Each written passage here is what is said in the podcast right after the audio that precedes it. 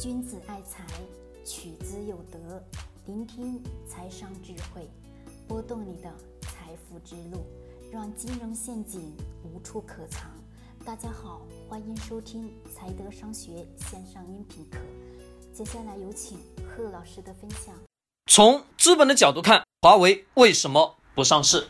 好，首先呢，问各位一个问题：一家企业上市，对于谁是最大的受益人？我们所有的人都在渴望说，我自己的公司当有一天做到一定的市值的时候，做到一定程度的时候，渴望进行上市。在我们的日常生活当中，我们总能发现大量的人说，我的公司未来一定得要去上市。很多人在讲，我公司要在三年之内去上市。各位，我们认为上市好还是不好？在我们所有人传统的观念当中，不懂金融的人的观念中，认为的是。哎呀，企业上市肯定好啊，有大把大把的现金流，对吗？各位，来到股市去圈钱，容易还是不容易？不容易的。这个市场没有我们所想象的那么简单，这个市场永远是残酷并且是冷血的。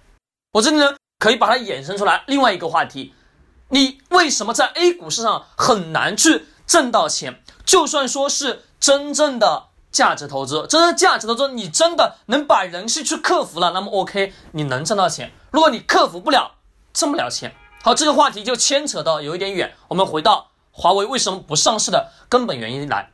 第一个问题问的是什么？各位，对于受益人最大的是谁？一家企业上市，很多人认为的事实是公司，对吗？其实不是，最大的受益人永远都是股东，懂吗？最大的受益人是股东。共生共识的传统的思维理念，在一家企业没有上市之前，我我们会去发现这些股东、这些所有的员工级别，他们肯定会朝着一个方向去前进、去努力吧？是的，没错。但是当一家企业开始去上市的时候，进到 A 股市场当中这个交易机制的时候，你会发现有一个问题：一家企业在上市之后三年之内，你必须什么保证盈利？持续不断的盈利，才能在 A 股上市留存下来，对吗？是 A 股市场所给出来的交易机制。那么这个呢，我就不做过多的去解读，各位可以去回去听听我以前的音频，讲为什么新的企业上市三年之内不能购买。我说了很多很多的原因，为什么不能去购买？很多，我这里就不强调了。那么我问各位，因为人在。一家企业上市过程中，人在这个过过程当中扮演的角色不同，所思考的问题不同。那么，我问一个问题：股东他在上市公司所扮演的角色是一个股东的角色，对吗？那股东的角色是渴望企业上市之后，他能得到大量的财富吧？他能得到大量的现金流吧？错是没错，是的都没错。因为所有的人上市的初衷都是我希望一件什么事情。能获得更多的财富，那么我们看一看整个市场当中那些真正的去企业上市之后，你发现那些企业不是他的了，变成别人的，大有的案例存在。在利益关系的驱动的情况下，你会发现有个严重的问题，什么问题呢？CEO 他会变成跟原来不一样的人。可能是同一个人，但是你发现他变得角色完完全全跟原先企业没上市的时候完全不一样。为什么不一样？各位，因为很简单嘛，一家企业上市了，我作为一个公司的 CEO 有没有股份？他是股东吧？对，有股份。那么企业从二十个亿的市值增长到两百亿的市值的时候，我的股价上涨还是不上涨？上涨吧。市场给出来估值高还是低？很高了。那么这个时候，对于我这个 CEO 来讲，我是不是能轻轻松松的把我的股份随随便便卖一点，我就能有大把的收入吧？对。那么在这种情况下，多数的上市企业的 CEO 都会产生一种情况，叫不作为，就在其位不会去磨其职，而是呢整天的混日子，大有的这种存在。我们能看到很多很多的上市企业，每年那么多企业上市，那上市之后呢？所体现出来给我们股民带来多少多少的收益？几乎没什么收益吧，各位，只是在这个市场当中去大量大量的不断去圈钱而已。资本市场永远是残酷的，你得要去清楚。你看，一家新的企业要上市，刚刚前面讲了一个机制是三年之内必须干嘛？保证持续不断的是盈利。一家企业最早的初衷是什么？是渴望把它做强做大，并不是说为了上市。那么这种情况下，这些股东去做一件什么事情？利益的驱使，他们会不作为之后，还会有一件事情叫什么？让公司的财务报表显示的特别特别漂亮，做利润，懂吗？在我们金融行业叫做利润，就是说我企业保证三年之内有利润，我才能在这个市场去存活吧。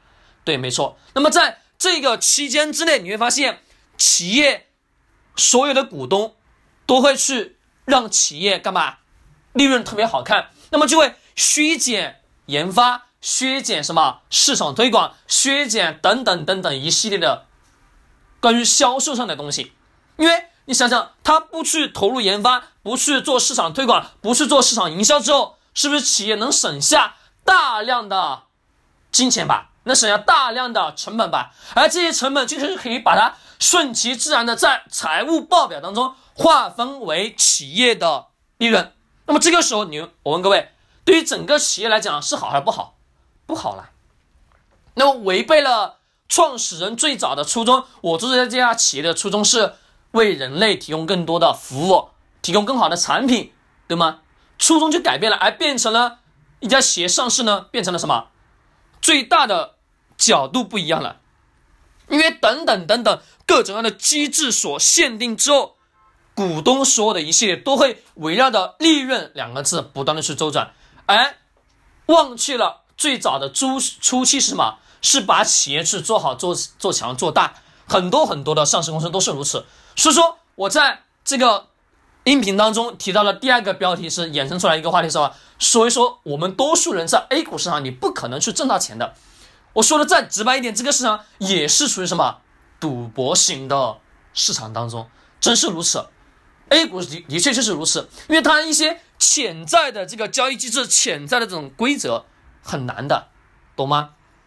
所以说我才会那么那么强调的说，新上市的三年的这种企业不要去碰了，真的不要去碰。我们选择。好的投资标的，什么叫好的投资标标的？各位，是真正的在市场当中，企业存活时间很长，就算它的市值很大，股价涨得很高，但是一点你不要忘记了，这家企业肯定是好企业。为什么？因为市场能给出这么高的估值，存活时间这么长这么久，它肯定是有一定的实力的，懂我说的意思吗？那么这种企业什么能创造价值，而不是那些叫什么不作为的企业。不作为的 CEO，不作为的企业的经理人，那么这种情况下，我们是选择这样的大型的好的企业去做我们的投资标的的时候，我们才能去获得收益。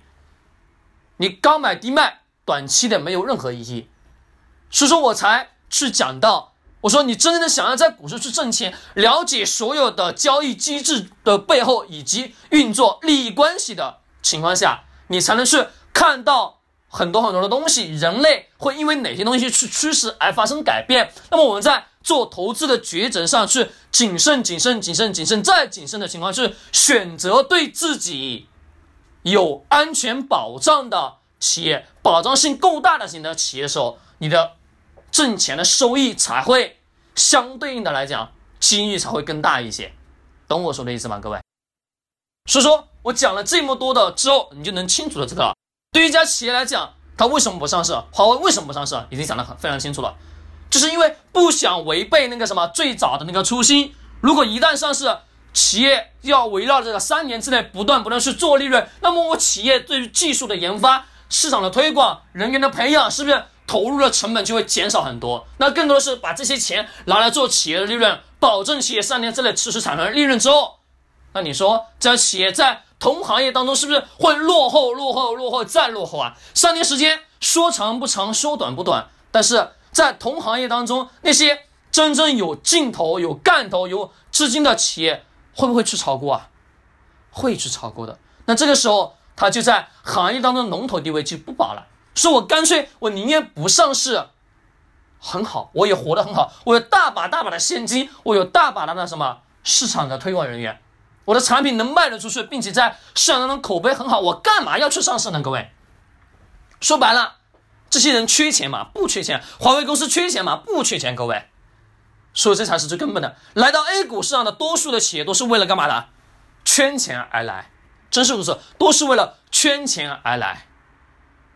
早期的三年企业就不要去碰了，只选择老百姓听过的名字，只选择大市值大企业。不要去选择那所谓的什么成长股了，那都是垃圾，懂吗？因为交易机制的存在，因为人性利益的驱使的存在，有很多很多的问题。只选择那些大市值的企业，并且是所有老百姓都知道这家公司，并且长久运行，至少是在六年以上、八年以上那种大型的企业，你才有可能去获得更多的收益，在相对低估值的价位。买入的时候，你才能在这家公司去挣到你所想要的投资回报。好了，各位，今天聊到这里，希望对你的投资有所帮助。喜欢点击收藏或者转发。君子爱财，取之有德；学财商，找财德。